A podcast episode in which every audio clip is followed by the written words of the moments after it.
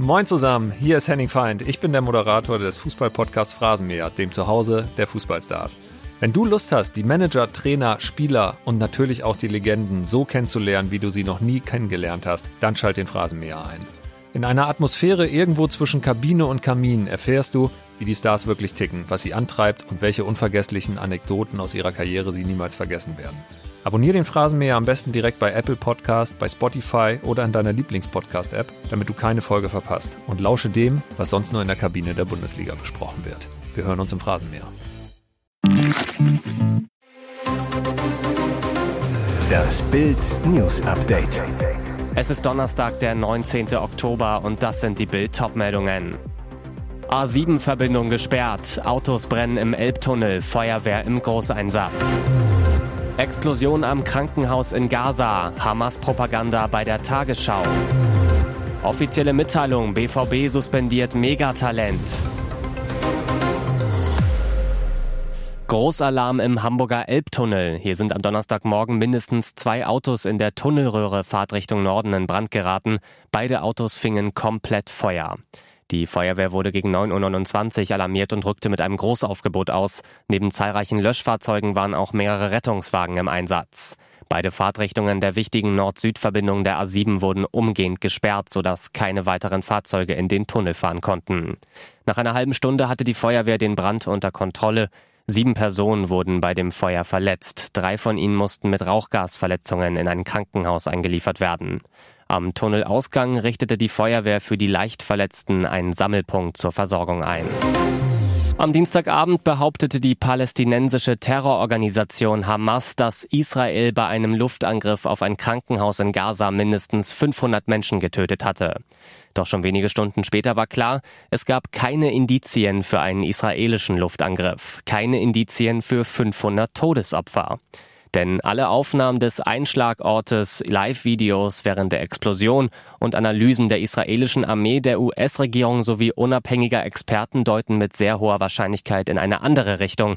Eine palästinensische Rakete soll das Krankenhausgelände getroffen und Dutzende Zivilisten getötet haben. 24 Stunden nach der Krankenhausexplosion in Gaza war all dies bekannt, wurde von allen seriösen Medien weltweit berichtet. Doch die Tagesschau tat so, als stünde noch immer Aussage gegen Aussage. Die unbelegte Aussage einer Terrororganisation gegen die Aussage mehrerer Regierungen und unzähliger Experten. Die Hamas berichtet von fast 500 Toten und Hunderten Verletzten, vermeldete der Tagesschausprecher. Eine Behauptung, der zum Zeitpunkt der Berichterstattung alle Indizien widersprachen. Bereits zuvor hatte der Deutsche Journalistenverband davor gewarnt, Aussagen der Terrororganisation Hamas zu übernehmen. Medien dürften der Terrororganisation Hamas und ihrer Propaganda nicht auf den Leim gehen, erklärte Verbandschef Frank Überall. Journalisten hätten die Pflicht, keine Kriegspropaganda zu verbreiten. Das Bundesliga-Wochenende steht ganz im Zeichen der Solidarität mit Israel nach dem Terrorangriff der Hamas. In einem Schreiben an alle 36 Profiklubs, das Bild kennt, empfiehlt die DFL-Geschäftsführung eine Schweigeminute in den Stadien, um aller unschuldigen Opfer im Nahen Osten zu gedenken. Und es wird ein Text für eine Stadiondurchsage an die Zuschauer vorgeschlagen. Dazu soll eine schwarze Schleife auf den Stadionleinwänden als Zeichen der Trauer zu sehen sein. Darüber hinaus verschickte die DFL eine aus zehn Logos bestehende Übersicht des Bundeskriminalamts an die 36 Clubs, um diese zu sensibilisieren, was verbotene Fahnen mit antisemitischen Symbolen, Zeichen und Organisationen auf den Rängen betrifft. Das BKA verweist darauf, dass das Zeigen von Fahnen und Symbolen der Hamas strafbar ist, da die Hamas in die EU-Terrorliste aufgenommen worden sei. Ebenfalls verboten sind Kennzeichen der islamistisch-schiitischen Terrororganisation Hisbollah aus dem Libanon, die mit Unterstützung des Irans Israel auslöschen will. In Verdachtsfällen von Verstößen gegen die Fahnenverbote empfiehlt die DFL den gastgebenden Clubs, das Vorgehen mit der Polizei abzustimmen. Das ist ein Knaller. Der BVB suspendiert Offensivjuwel Paris Brunner bis auf weiteres aus der U19. Das gab der Club am Mittwoch überraschend bekannt. Der 17-Jährige gilt als eines der größten Talente im deutschen Nachwuchsfußball, gewann erst im Sommer die renommierte Fritz-Walter-Medaille in Gold, die höchste und bedeutendste Auszeichnung im Jugendbereich. In einem kurzen Statement verkündete der BVB die Suspendierung ihres Megatalents. Schreibt, Borussia Dortmund hat Paris Brunner aus disziplinarischen Gründen suspendiert. Der Nachwuchsspieler wird bis auf weiteres nicht am Spielbetrieb des BVB teilnehmen. Weitere Informationen gab der Club auch aufgrund des nicht volljährigen Alters nicht bekannt. Sportliche Gründe kann es jedenfalls nicht haben. Der Mittelstürmer traf in bisher sieben Spielen der U19 Bundesliga West zehnmal, führt damit die Torjägerliste an und ist ein Faktor dafür, dass die schwarz-gelbe A-Jugend aktuell an der Spitze thront. Und jetzt weitere wichtige Meldungen des Tages vom Bild Newsdesk. Schlappe für die Strafverfolgungsbehörden vor dem Landgericht Hagen. Eine Roma-Großfamilie will sich in Hagen niederlassen. Sie kauft ein leerstehendes Internat im Stadtteil Garenfeld. Doch woher stammt das Geld für den Kauf? Im Mai 2022 wurden die Immobilie und das Gelände beschlagnahmt, Verdacht Geldwäsche. Die Staatsanwaltschaft vermutet, dass das Geld aus illegalen Geschäften stammt. Die Großfamilie sei als Betrügerclan, Teppichwäsche Enkeltrick bekannt. Seit Ende August befasst sich die Wirtschaftsstrafkammer mit dem Fall. Doch John Carr konnte im Prozess nachweisen, wie seine Familie an das Geld für den Kauf gekommen war, nämlich über den Kauf und Verkauf einer Villa, die er renoviert hatte.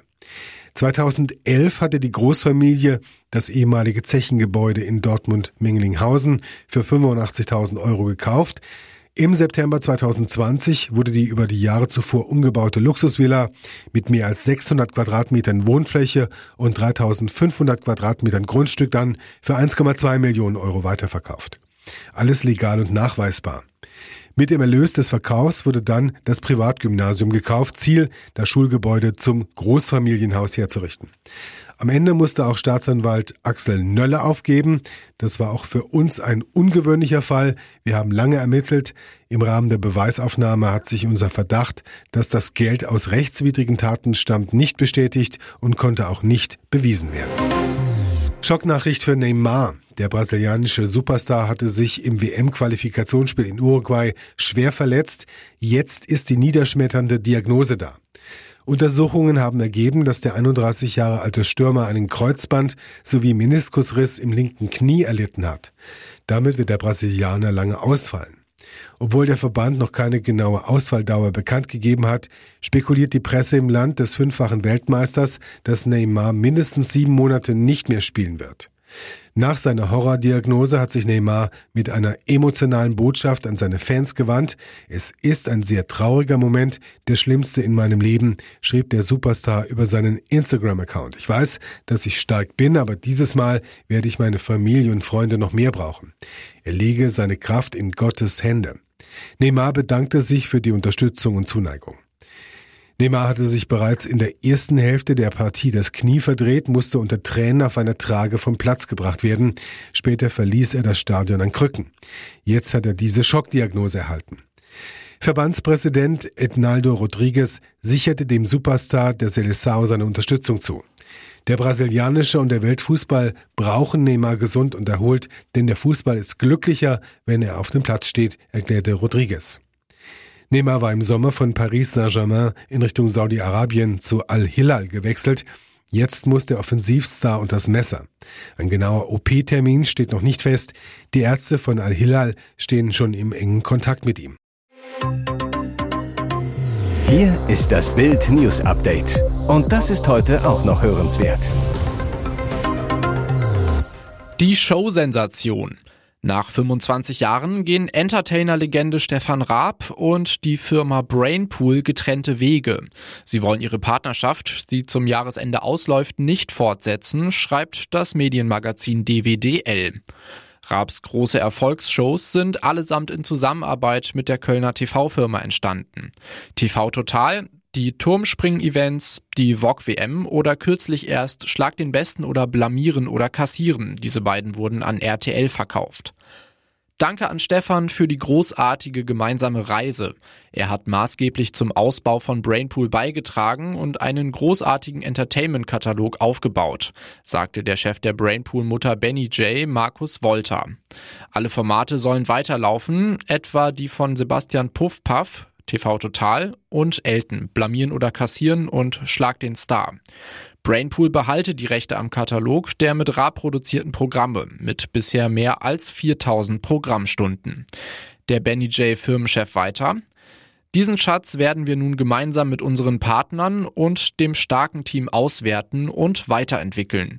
Ich freue mich darauf, mit den Kolleginnen und Kollegen der Raab TV nun Brainpool in das nächste Kapitel zu führen. Raab TV ist wiederum eine Tochterfirma von Brainpool. Aufmerksame Zuschauer haben schon bemerkt, dass bei Schlag den Star nicht mehr Raab TV, sondern Brainpool als Produktionsfirma angegeben wurde. Ein kleiner Vorbote auf die Sensationstrennung des Jahres. Ich bin immer noch die Schönste. Popstar Jennifer Lopez, 54, zeigt in einem neuen Unterwäscheshooting, warum ihr Mann Ben Affleck, 51, bei der Paartherapie besser mitziehen sollte. Weil er sonst das verpasst. In mehreren mega heißen Outfits posiert die Popdiva für die Unterwäschemarke Intimissimi. Beige, schwarz, grün, spitze, Mantel, durchsichtig. Jenny from the Block steht einfach jedes Dessous. Das dürfte bei ihrem Ben für reichlich Schnappatmung sorgen. Ob der die Fotos schon gesehen hat? Vielleicht sind sie ja als Vorgeschmack auf eine etwaige Belohnung gemeint, wenn er sich in Zukunft ganz nach ihrem Geschmack benimmt. Nach Bildinfos soll es bei den beiden nämlich aktuell nicht ganz so rosig zugehen. JLo soll Ben nach mehreren Streits zur Ehetherapie schleppen, nach nur 15 Monaten Ring am Finger. Was JLo an ihm stört? Seine Zigarettensucht. Und Ben? Der sei eigentlich grundsätzlich happy, bis auf Jennifers ständiges Genörgele wegen der Raucherei. Die Paartherapie halte Ben für Geldverschwendung.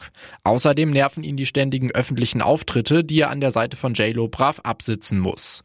Ben will nur noch seine Ruhe haben, sagte ein guter Freund zu Bild. Diese Fotos dürften bei Ben für ganz viel Ruhe sorgen. Und nun noch eine Werbung in eigener Sache. Sichere dir jetzt Bild Plus und Amazon Prime für nur 8,99 Euro im Monat.